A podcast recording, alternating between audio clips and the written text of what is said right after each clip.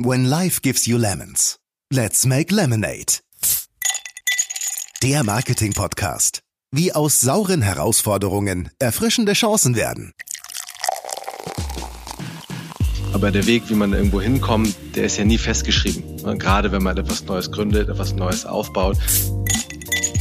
Herzlich willkommen zu Let's Make Lemonade, deinem Marketing-Podcast. Mein Name ist Benjamin Becker und ich freue mich sehr, dass du heute mit uns Limonade machst. Die werden wir auch brauchen, und zwar reichlich. Denn heute wird es sportlich. Aktuell läuft sie, die Endrunde der Basketball-Bundesliga in München. Ein Verein schaut bestimmt aufmerksam zu, vielleicht ein kleines bisschen wehmütig, definitiv aber mit einer großen Portion Stolz auf das Erreichte und Gelassenheit, da es wohl in diesem Jahr keinen Absteiger geben wird. Nach außen ist es, wie ihr gesagt habt, der Superstar und sein Adjutant, aber nach hinten ist es Pinky in the Brain. Und ich bin nicht das Brain. Wir freuen uns ganz besonders auf den Besuch der Hamburg Towers und wollen alles wissen. Wir wollen alles miterleben. Die komplette Achterbahnfahrt seit dem Aufstieg vor ziemlich genau einem Jahr und natürlich die gemeinsame Reise in den Jahren bis zum Profiteam und bis zum Aufstieg in die Bundesliga. Unser Thema heute vom Sportverein zum Sportunternehmen. Zwischen Sozialverantwortung, Sponsorenverträgen und ungeahnten Herausforderungen kann das nicht mehr hören. Da müssen wir jetzt nochmal drüber sprechen oder eben im Zweifel auch nicht mehr. Ich freue mich sehr auf den Besuch eines extrem spannenden Duos. Zum einen unser erster Superstar. Herzlich willkommen Marvin Willoughby und zum anderen sein Partner in Crime Jan Fischer. Außerdem dabei ein alter Bekannter unseres Podcasts, Frank Sültmann von der OMD Hamburg. Hallo zusammen. Hallo, hi Benny. Moin, hallo. Hallo, hallo. Marvin hat 35 Länderspiele für die deutsche A-Basketball-Nationalmannschaft absolviert und seit 2013 baut er die Hamburg Towers als Gründer und Geschäftsführer auf. Ein Projekt, in dem Sozialarbeit mit Leistungssport verbunden werden soll. Ein Projekt, das nun in der ersten Basketball-Bundesliga angekommen, aber noch lange nicht beendet ist. Und Marvin hat uns auch ein Limonadenrezept mitgebracht. Relativ einfach und kurz und knackig. Klar kriegen wir das hin. Und wie? Jan ist ebenfalls Geschäftsführer der Hamburg Towers. An der Universität Hamburg hat Jan Soziologie, Sport und Psychologie studiert. Und 2006 gründete er zusammen mit Marvin den Verein Sport ohne Grenzen und fördert die sportliche Betätigung, soziale Fähigkeiten und die persönliche Entwicklung von Kindern und Jugendlichen. Und das Limonadenrezept von Jan?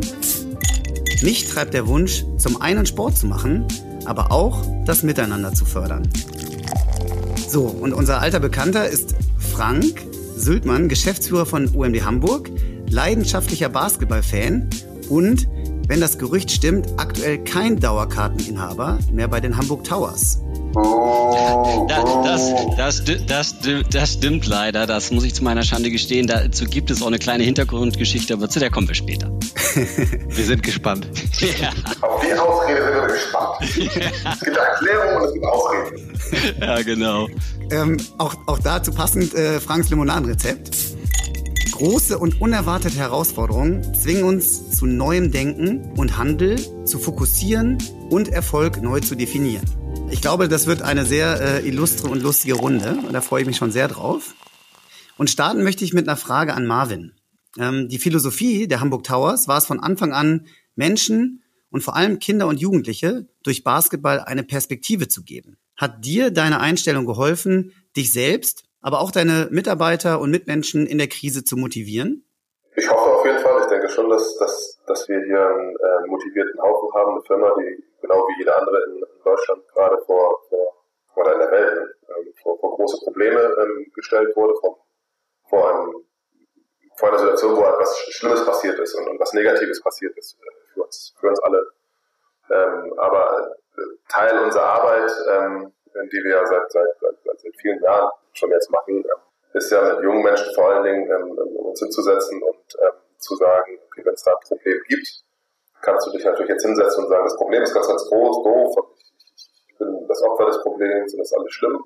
Oder du kannst gucken, dass du vielleicht deinen Blickwinkel ein bisschen veränderst und äh, sogar eine Chance darin sehen, äh, findest, irgendwie, Möglichkeit darin findest, äh, ja, doch weiterzukommen und äh, das, was du als Obstacle siehst, eher als, als, als so Trampolin zu nutzen, um auf eine andere Ebene zu kommen.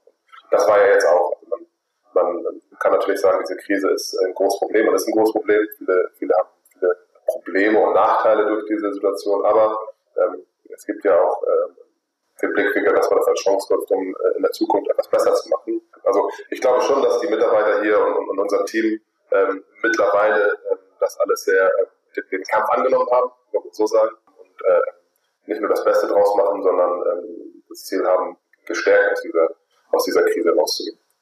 Jan, Hand aufs Herz. Wärst du jetzt gerne in München und würdest vier Wochen Quarantäne über dich ergehen lassen? Ich habe mir die äh, Frage tatsächlich selber ähm, nochmal gestellt, als ich ähm, das erste Spiel gesehen habe, jetzt dieser Finalrunde. Ähm, nee, wäre ich nicht gern. Also ich glaube nach wie vor, dass unsere Entscheidung richtig war, nicht an dem Turnier teilzunehmen. Ähm, und gerade die aktuelle Situation, wir haben sehr viel zu tun. Zum einen noch die laufende Saison abzuwickeln, ähm, und uns auf die nächste Saison vorzubereiten. Das ist das eine, aber auch in den an anderen Bereichen gibt es ganz viel zu tun momentan und da bin ich ehrlich gesagt froh, jetzt auch die Zeit hier zu haben, um genau das machen zu können. Ähm, natürlich mag ich Basketball und gucke auch sehr gern Basketball, aber ich kann mir nicht vorstellen, ähm, wie das beides jetzt zusammengehen würde. Also zum einen in München in einem Hotel zu sitzen, in Quarantäne zu sein, ähm, gleichzeitig diese Aufgaben hier vor Ort auch zu erledigen und des Weiteren auch ähm, Zeit mit der Familie zu verbringen. Also insofern ganz klar, ähm, da wo ich bin, ist genau richtig. Vielen Dank. So, Frank. Jetzt kommen wir nochmal zu dem Thema, was wir gerade schon hatten. du bist ein Riesenfan der Hamburg Towers. Und ähm, komm, jetzt kannst du es uns ja in der äh, intimen Runde sagen. Du brauchtest doch eigentlich nur einen Vorwand, um einmal in Ruhe mit Marvin und Jan zu schnacken. Oder wie kamst du auf die Idee, beide in den Podcast einzuladen? Ja, auf jeden Fall. Also das stimmt natürlich. Also sowohl ähm, das Herz schlägt ganz klar für Basketball und natürlich seit auch dem Bestehen für die Hamburg Towers. Ähm, wenn man ähm, zu den Heimspielen geht und in der Halle ist, dann hat das mit Ruhe und mal quatschen eigentlich nichts mehr zu tun. Also wenn man sich Marvin hinter der Bank anguckt und Jan meist auf der Gegengerade, also da ist schon klar, okay, die sprichst jetzt besser nicht an. Das ist so jetzt äh, eine wichtige Zeit und ehrlicherweise ich komme ja auch als Fan mit allen Emotionen da rein und habe ähm, jetzt nicht das Ziel, äh, tatsächlich die Gespräche anzufangen. Trotzdem, seitdem ähm, ich die Towers kenne und auch ähm, klar jetzt in Phasen wie diesen, wo man irgendwie diesen äh, Spruch We are in this together tatsächlich sehr ernst nimmt, ähm, sehe ich immer wieder viele Parallelen und ähm, die Kollegen und Zuhörer, die äh, mich so ein bisschen kennen, ich ähm, nutze oft ähm, Sportler wie Michael Jordan oder das Thema Basketball und NBA als Unternehmen, um Parallelen herzustellen einfach zu unserem nicht haptischen Media-Marketing-Geschäft, wo wir aber ganz viele äh, parallele Herausforderungen und wie äh, Marvin das gerade gesagt hat, auch Chancen haben. Und von daher ähm, freue ich mich wahnsinnig ähm, äh, drauf, jetzt ähm, dieses Gespräch zu führen. Muss mich sehr fokussieren, ehrlicherweise, welche Themen wir behandeln, weil sonst sitzen wir morgen noch hier. Aber ähm, freue mich natürlich wahnsinnig. Und um da auch mal so ein bisschen einzusteigen, eine kleine Anekdote. 2014 ähm, habe ich mit äh, meiner äh, Frau und unserem Sohn einen Ausflug gemacht und eigentlich war das Ziel Wilhelmsburg, Schwimmhalle, waren wir noch nie, neue, äh, ganz neu geschaffene Gegend, hat uns total gereizt, also wir uns auf den Weg gemacht und laufen an der Halle vorbei, also an der nicht Schwimmhalle, sondern an der Basketballhalle und ähm, laufen einem ähm, Menschen ähm, in die Arme, der mit Basketball großen Kopfhörern irgendwie äh, sich offensichtlich auf ähm, den Weg zum Spiel oder zum Training macht. Und mein Sohn, damals vier Jahre alt, läuft auf den zu und ähm, fragt ihn, ob er Basketball spielt. Der Spieler antwortet mit breitestem Amerikanisch, wie ich hinterher herausgefunden habe, stammend aus Alabama und erzählt uns eben was von Basketball zweite Bundesliga. Und da habe ich mir gedacht, wie zweite Bundesliga Basketball hier? Ja, ja, genau, hier, das ist die Halle, nachher hier Heimspiel. Also wurde aus dem äh, Schwimmausflug äh, natürlich ein Basketballausflug. Und ähm, in der ersten ähm, Saison hatten wir noch keine Dauerkarten und dann hat sich das aber tatsächlich über die nächsten vier Spielzeiten dann äh, ganz klar zur Dauerkarte etabliert. Immer eigentlich direkt unter äh, dem DJ-Pult mit äh, Blick auf Spielerbank was ich damals nicht gewusst habe, ist, dass das der Blog ist für alle Partner und die Spielerfrauen. Also habe ich mich da logischerweise sehr gut aufgehoben gefühlt. das wurde mit, mit dem Aufstieg dann tatsächlich ein Block, der tatsächlich auch dann eben für diese Partner dann exklusiv belegt worden ist. Und dementsprechend, es liegt komplett an mir, Marvin. Ich habe äh, keine Schuld an andere. Es ist auch keine Ausrede diese Karten waren dann irgendwann weg und ich ähm, habe dann tatsächlich es versäumt, schnell äh, mir andere Karten zu organisieren und die waren dann wirklich innerhalb von Minuten weg. Also da war nicht, also weder Dauerkarten noch dran zu denken, noch so an Einzelkarten. Also das war verrückt. Krass, auf jeden Fall. Ja. Für uns auch, dass wir, als wir dann auch äh, nicht nur jetzt in der BWL-Saison, sondern davor schon in diesem Dauerkartenvorverkauf, wie sich das entwickelt hat und wie man das eigentlich von so Konzerten kennt, ne? Und irgendwelche äh, ja, total. kommen und dann in ein paar, ein paar Sekunden wir im Büro so, ey, die sind alle weg, alle Karten sind verkauft. Und wir ja. wirklich äh, auch immer ne? also natürlich freudig überrascht war, dass es so eine große Nachfrage geht und natürlich daraus auch wieder ein Problem für uns entstanden ist, ne? Weil, aber auch ein positives Problem. Ja, lass, lass uns vielleicht mal so ein bisschen vorher einsteigen, weil also wir als Agentur, habe ich ja eben schon so gesagt, haben eben sehr ähnliche Herausforderungen, die ihr auch habt. Und ähm, ich möchte eigentlich mich so auf drei Punkte so ein bisschen konzentrieren. Tatsächlich ihr so ein bisschen als Führungsduo, also ja auch mit sehr unterschiedlichem Background, aber beide vereint irgendwie so in dem Interesse an Basketball und an sozialem Engagement. Dann so dieser Wandel hat Benny auch gesagt, vom Verein zum Unternehmen, also auch vom Basketballspieler zum Geschäftsführer ist ja ein Riesenschritt, als ähm, dann noch jemand, der eben auch so in der Öffentlichkeit präsent ist, versus eben einem Jan, ihr kennt euch viele, viele Jahre, trotzdem so eine, so eine Gemeinschaft, eine Kultur, eine, äh, eine Motivation in diesem äh, gesamten spürbaren äh, Kosmos irgendwie zu etablieren, finde ich wahnsinnig spannend. Und dann natürlich am Ende des Tages auch so dieses erste Bundesliga angekommen zu sein, wie etabliere ich mich jetzt und welche Auswirkungen hat das auch auf äh, das ganze Thema soziales Engagement? Daher vielleicht mal so ein bisschen, Jan, du kommst irgendwie aus Wedel, ähm, Uni gemacht, ähm, schon für Sportvermarkter und Veranstalter gearbeitet. In der Zwischenzeit hat Marvin, ich glaube, wenn ich das richtig recherchiert habe, mit 13 angefangen, Basketball zu spielen. Ihr habt euch irgendwie 93 oder Anfang der 90er kennengelernt. Ähm, in der Zwischenzeit hat es ja mit Sicherheit auch so ein Paralleluniversum gegeben. Der eine spielt, der andere ähm, studiert. Wie, wie seid ihr eigentlich so wieder zusammengekommen, um zu sagen, hey, jetzt, jetzt lass uns mal was zusammen machen und ja eben dann auch sehr konkret beide Welten zu verbringen, mhm. äh, zusammen zu verbinden, Sport in der Gesellschaft und eben dieses Thema auch Leistungssport, was ja äh, Marvin auch so mitgebracht hat. Vielleicht, äh, Jan, magst du da mal so ein bisschen einsteigen? Mhm.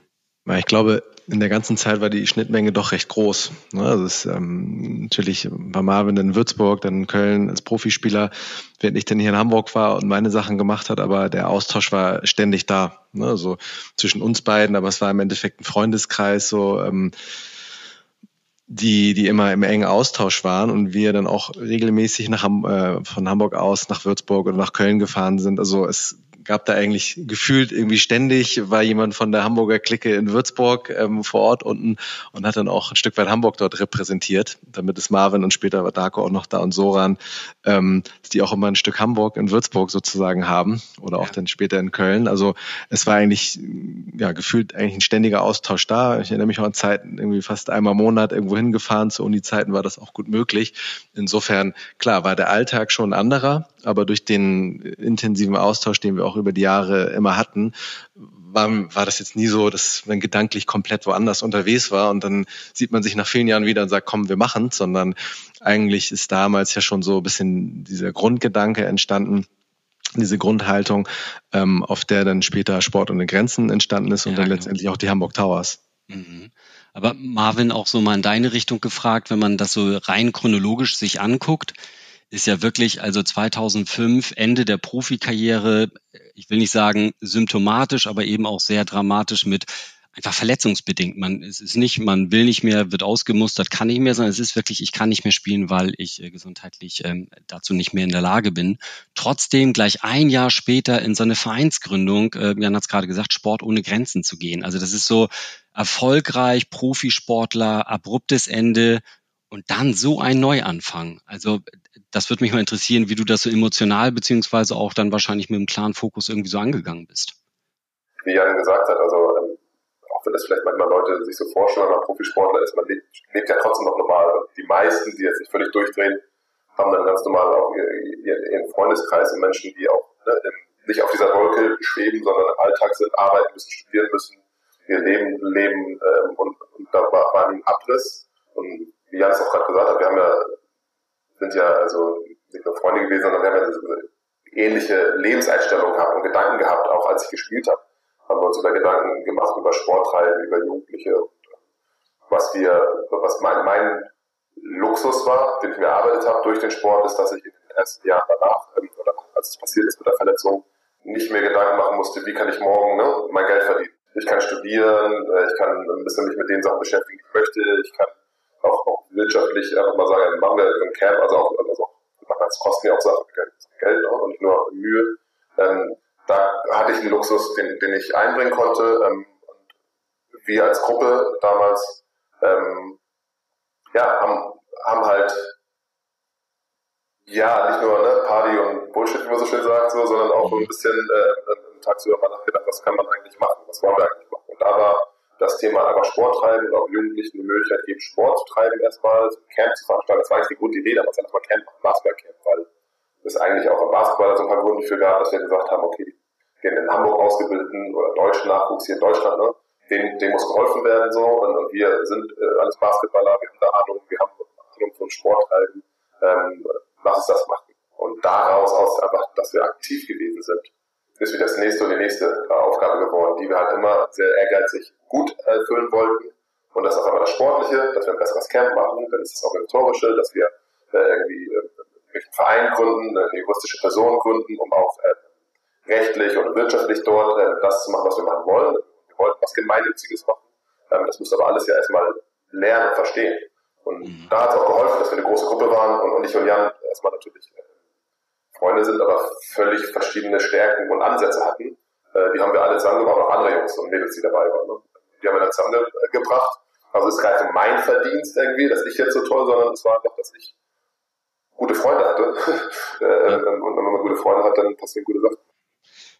Ich musste auch so ein bisschen innerlich schmunzeln, als Benny dich anmoderiert hat, als so unseren Superstar, habe ich dich schon förmlich unter der obligatorischen Decke gesehen, gedacht, oh nee, ich kann das nicht hören, ich will das auch nicht hören. Aber, aber so dieses, ich finde es, und das ist bei uns in der Agenturwelt auch so, dieser Wandel und diese Frage nach äh, den neuen Führungskräften von morgen, dass du das eigentlich gar nicht mehr so beantworten kannst, als die eine Person muss folgende Skills oder äh, auch Sachen mitbringen, sondern dass du versuchst eigentlich immer mehrere Leute tatsächlich zu kombinieren und der eine fängt den anderen auf und dadurch kriegst du halt so das bestmögliche Ergebnis. Wie, wie Jan, würdest du denn das eben so auch beschreiben? So wo, wo sind so eure gegenseitigen Stärken, Schwächen, beziehungsweise auch einfach mal Punkte, wo man sagt, boah, ey, ich kann das nicht mehr hören, ich ähm, da, da müssen wir jetzt nochmal drüber sprechen oder eben im Zweifel auch nicht mehr. Also so, wie, wie ergänzt ihr euch da optimal? Genau, ja, wo hast du eigentlich aufgegeben mir gegenüber?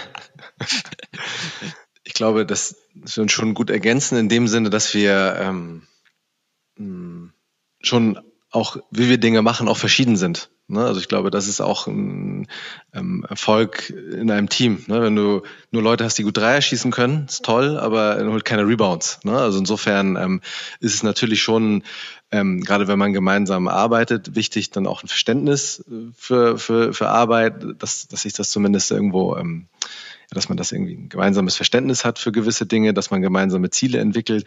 Aber der Weg, wie man irgendwo hinkommt, der ist ja nie festgeschrieben. Also ne, gerade wenn man etwas Neues gründet, etwas Neues aufbaut, gibt es ja unterschiedliche Herangehensweisen. Und auch in unserem Fall, ähm, im Rückblicken sieht das immer so aus, oh ja, es war ja alles geplant und genauso hätte es funktionieren sollen.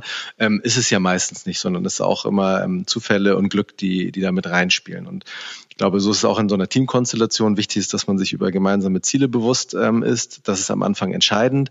Und ja, dann ist erstmal machen, loslegen und schauen, wie kommt man diesem Ziel ein bisschen näher dann in diesem ganzen Prozess, den wir jetzt ähm, schon hinter uns haben, ähm, ist es ja dann doch ein Stück weit auch formalisierter geworden. Irgendwann haben wir Leute eingestellt und war es nicht nur ein Freundeskreis, dann waren es Mitarbeiter, hat man auf einmal ein Büro, musste noch irgendwie Arbeit strukturieren, organisieren. Ähm, und auch da gibt es wieder unterschiedliche Qualitäten, die notwendig sind. Ne? Und ich glaube, dann unterscheiden wir uns sehr in der Art und Weise, wie wir Dinge tun. Aber ähm, es ist gut, dass es so an unterschiedlichen Polen liegt, dass einige Sachen Marvin besser kann, die ich nicht so gut machen kann. Da geht er dann voran und andersrum ist es dann genauso. Und ich glaube, der Prozess eigentlich ist jetzt noch, das viel bewusster noch einzusetzen und zu nutzen letztendlich, ähm, weil andersherum natürlich auch dadurch Konflikte entstehen können, ne, wenn man über gewisse Dinge auch eine unterschiedliche Auffassung hat und sich dessen bewusst zu sein und das eben, wie gesagt, eher als Chance, als Stärke zu sehen. Ich glaube, das hat uns schon sehr weit gebracht, aber es ist auch immer wieder ein Prozess, da neu reinzugehen. Ja, absolut. Ma Marvin, möchtest du dazu noch was ergänzen oder fühlst du dich so gut repräsentiert? Ja, vielleicht ergänzen, dass es äh, ja immer nach innen und nach außen geht. Und zwar relativ früh klar, dass, äh, dass es für uns auch daran geht, wir wollen das aufbauen und wir müssen es Leuten erklären. Und Leute müssen sich daran erinnern. Und, ne, wenn du willst, dass sich erinnern, dann ist halt immer ganz gut, eine Geschichte zu erzählen. So. Weil wenn du dazu äh, äh, sachlich rangehst, was wir gemacht haben, sozialer Rabatt ist schwierig. Wenn du erzählst die Geschichte von dem Willensburger Jungen, der Profisportler geworden ist, der zurückkommt und äh, sich engagiert und wenn dann ein Profi macht, das ist eine Geschichte, die, die wir schreiben, die wir uns nicht vorausblättern, die aber, ähm, die kann man sich merken, die kann man erzählen, die, die, die, ne?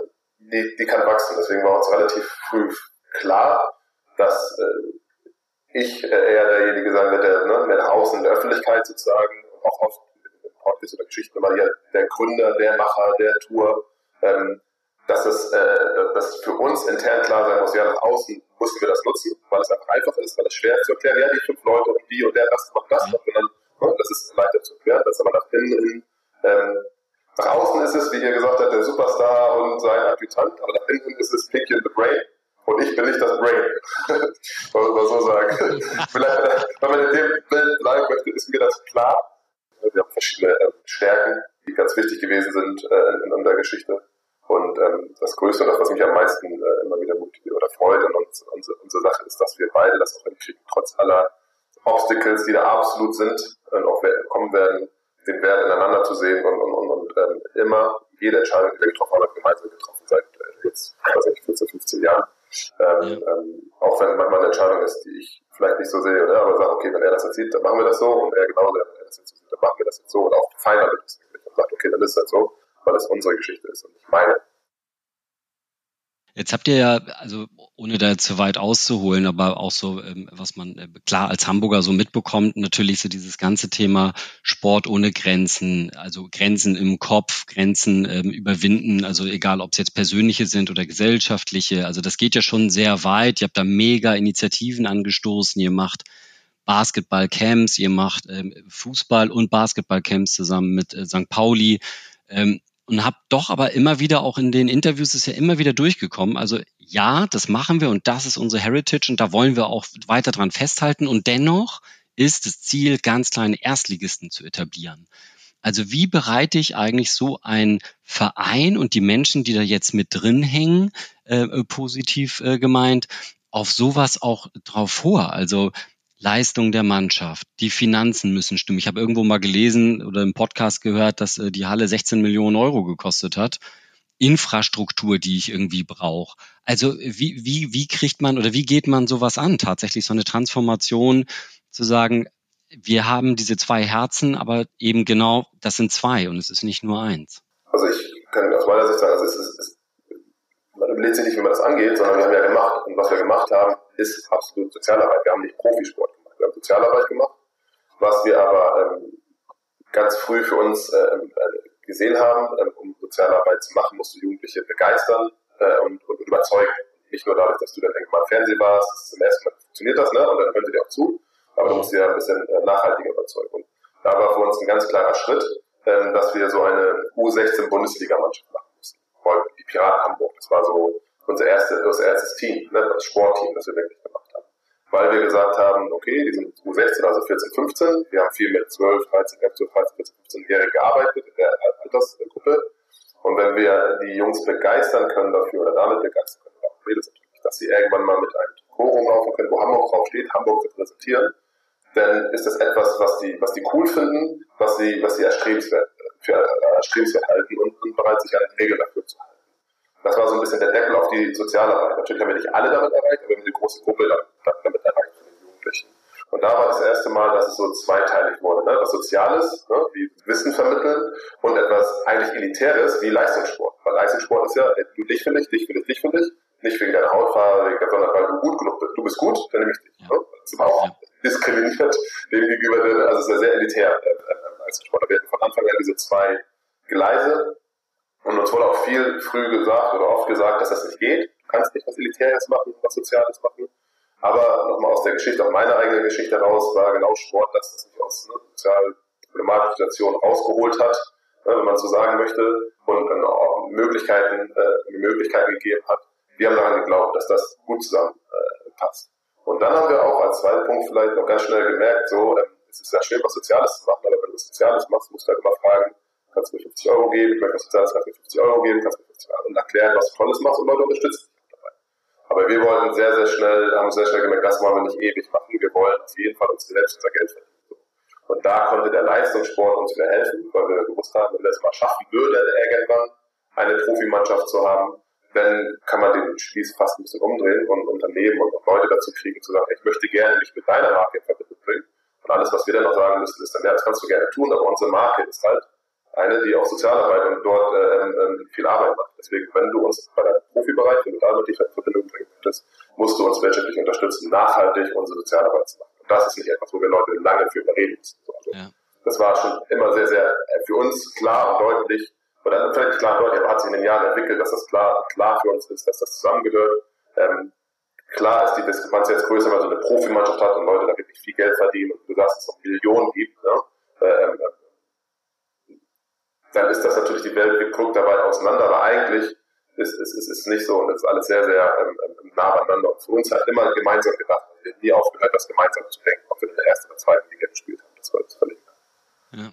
Ich fand das auch, also das war mal, ist immer so mein Werdegang auch so weg von Fußball. Klar, irgendwie äh, in den 70ern geboren, irgendwie alle Fußball verrückt und dann will man irgendwann Basketball spielen, das versteht irgendwie keiner. Gut, jetzt bin ich auch nicht wahnsinnig groß, irgendwie mit 1,77 ähm, jemand, wo man sagt, ach du, das sind doch die, die zwei Meter Menschen, die das da alle spielen. Man den versucht zu erklären, es ist aber eine andere Kultur als Fußball. Es ist ähm, eben im Zweifel auch einfach äh, viel weitergehender mit, ähm, ob das jetzt äh, Mode, Marken, äh, Musik logischerweise ist.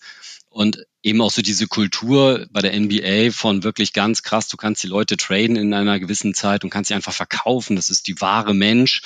Umgekehrt natürlich aber auch in Deutschland so die, die, die Zeit jedes Mal wieder, es kommt die neue Saison und man guckt sich den Kader an und denkt, oh Mann, ey, da ist ja kaum jemand noch dabei vom letzten Mal.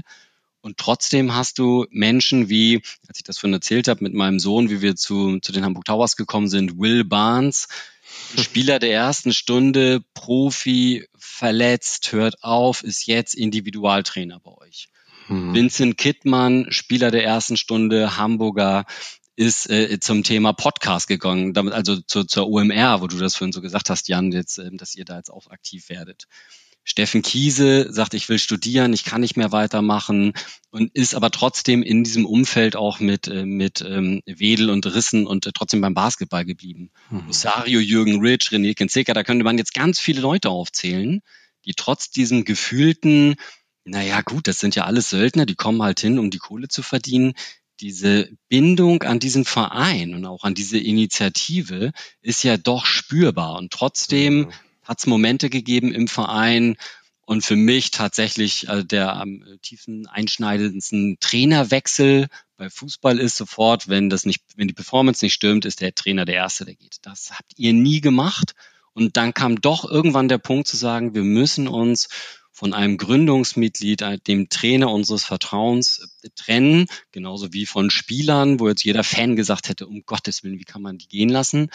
Jan, mal so die Frage an dich, dieses Thema Fluktuation und auch dann, äh, doch, du brauchst immer unterschiedliche Menschen, du brauchst irgendwas zwischen Leistung und ähm, Engagement, was mehr ist vielleicht als nur die Leistung. Wie geht man so damit um in diesem, in diesem Sportumfeld? Weil so Hire und Fire ähm, ist ja nicht Sinn und Zweck, aber auf der anderen Seite, wie Marvin eben auch sagt, am Ende, klar, es geht auch um Leistungssport.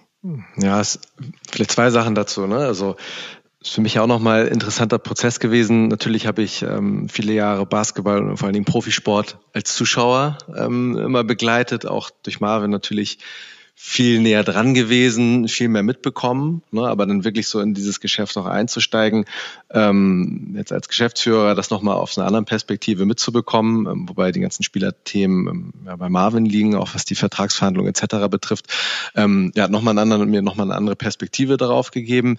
Ähm, für mich ist immer part of the game. Ne? Also ich glaube, allen, die gerne in den Profisport möchten und sich daran bewegen, ähm, ist schon bewusst. So, also ich, bei Hamid war das natürlich ein spezieller Fall, weil er nicht nur unser erster Trainer war, sondern weil wir ihn auch davor lange Jahre kannten. Also ich selber habe früher auch Basketball gespielt in Mannschaften. Er war vom gegnerischen Mannschaften auch mein Trainer früher in der Jugend. Also so, so weit ging da so die ähm, Beziehung auch zurück. Also ich glaube, am Ende des Tages ist ähm, bei aller Professionalität und Higher-Fire-Mentalität, glaube ich schon, dass ähm, selbst wenn Profis mehrere Stationen auch ähm, hinter sich lassen, ähm, überall nimmt man irgendwas mit oder irgendwo äh, überall findet man irgendwas Besonderes und für uns genauso. Ähm, klar gibt es Spieler, die vergisst man schneller, aber manche, die wird man nicht vergessen, selbst wenn ja. sie mittlerweile beim anderen Verein spielen, ähm, weil sie in einer bestimmten Phase zu einer bestimmten Zeit auch ihren Input gebracht haben und auch wirklich 100 Prozent von sich für den Verein gegeben haben. Das ähm, vergisst man ja auch immer so ein bisschen oder wird dann vielleicht auch eher so gesehen, ja, nächste Saison spielt er woanders, wie stark ist dann überhaupt die Verbindung zum Verein? Ja. Und diesen Eindruck habe ich eigentlich nicht. Also bei den Spielern, die wir hatten oder bei den meisten zumindest, dass das auch ähm, ja, ein sehr hohes Engagement war. Es ist halt Teil, Teil dieses Profigeschäfts, ist, ist nun mal so, wie es ist. Ähm, auf der anderen Seite erzeugt das trotzdem enorme ähm, Emotionen bei den Fans. Klar. Und was ich auch immer wieder erstaunlich finde, ist, dass die Identifikation, auch wenn wir jetzt den Kader mal zur Hälfte geändert haben, ähm, auch sehr schnell funktioniert. Also Klar würde ich es auch schön finden, das ist ja eher ein Thema, eine Aufgabe für Marvin irgendwann, auch mit dem einen oder anderen Spieler oder auch Trainer über einen längeren Zeitraum zusammenzuarbeiten, ne, eine Identität auszubilden. Aber es ist halt schwierig und gerade für einen Verein wie uns, der noch relativ jung ist, der vielleicht auch noch so ein bisschen sein, gerade jetzt durch den Aufstieg in die erste Bundesliga, auch noch so ein bisschen in der Findungsphase ist, ist es natürlich am Anfang schwierig und auch aus wirtschaftlichen Gründen jetzt zu sagen, wir schaffen es einige Leute viele Jahre dabei zu beizubehalten. Also René ist ja so ein Beispiel, der von Anfang an dabei ist. Der gehört irgendwie dazu. Ne? Das ist dann, und es werden ja weitere Leute nachkommen aus dem Jugendbereich. Ähm, ich glaube, wichtig ist, dass man als Club Klar sind da die Spieler, die sind wichtige, ähm, wichtige Identifikationsfiguren, aber auch der Verein als solches. Ähm, was für eine Haltung hat er? Wie treten wir nach außen? Wie gehen wir mit unseren Spielern um?